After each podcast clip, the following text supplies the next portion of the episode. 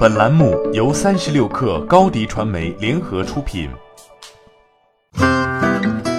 本文来自三十六氪作者孟月。最近，音频平台荔枝 FM 正式向美国证券交易委员会提交了 IPO 申请，交易代码为 LIZI，这意味着荔枝有望成为中国音频行业第一股。荔枝计划通过 IPO 募集一亿美元资金，主承销商为瑞信和花旗。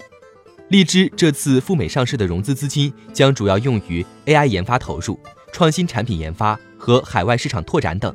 荔枝2019年第三季度月均活跃用户数超过4660多万，拥有超过570万月活跃内容创作者。荔枝已累计超过1.6亿音频内容上传到平台，是中国最大的 UGC 音频社区及中国第二大在线音频平台。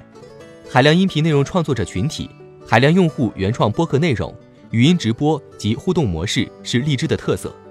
荔枝的原创音频内容覆盖了二十七个大类及一百零七个细分类别，包含情感调频、亲子、语言学习、音乐电台和脱口秀等。招股书披露了荔枝的发展历程。荔枝上线于二零一三年，当时还叫做荔枝 FM，并提出“人人都是主播”的口号，每个用户都可以创造音频内容并分享。二零一五年加入 AI 个性化推荐，二零一六年上线语音直播，二零一七年用户互动次数超过十亿次，二零一八年累计产生原创音频节目超过一亿期，二零一九年正式布局海外和 IOT 场景。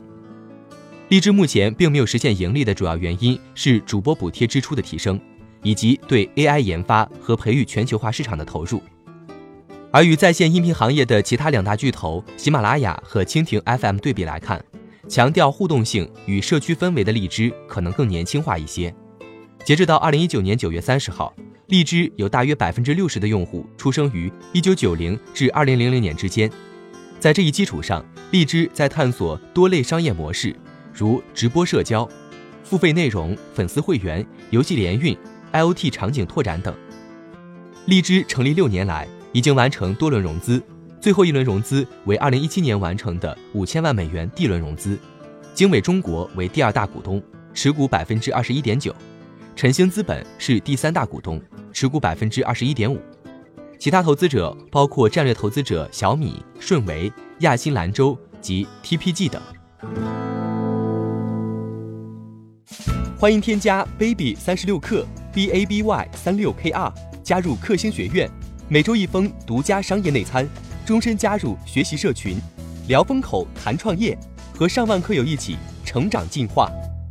高迪传媒，我们制造影响力。商务合作，请关注新浪微博高迪传媒。